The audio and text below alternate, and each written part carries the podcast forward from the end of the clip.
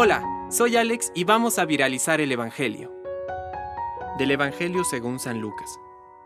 Ay de ti, Corosaín, ay de ti, Betsaida, porque si en Tiro y en Sidón se hubieran hecho los milagros realizados entre ustedes, hace tiempo que se habrían convertido, poniéndose silicio y sentándose sobre ceniza. Por eso Tiro y Sidón, en el día del juicio, serán tratadas menos rigurosamente que ustedes.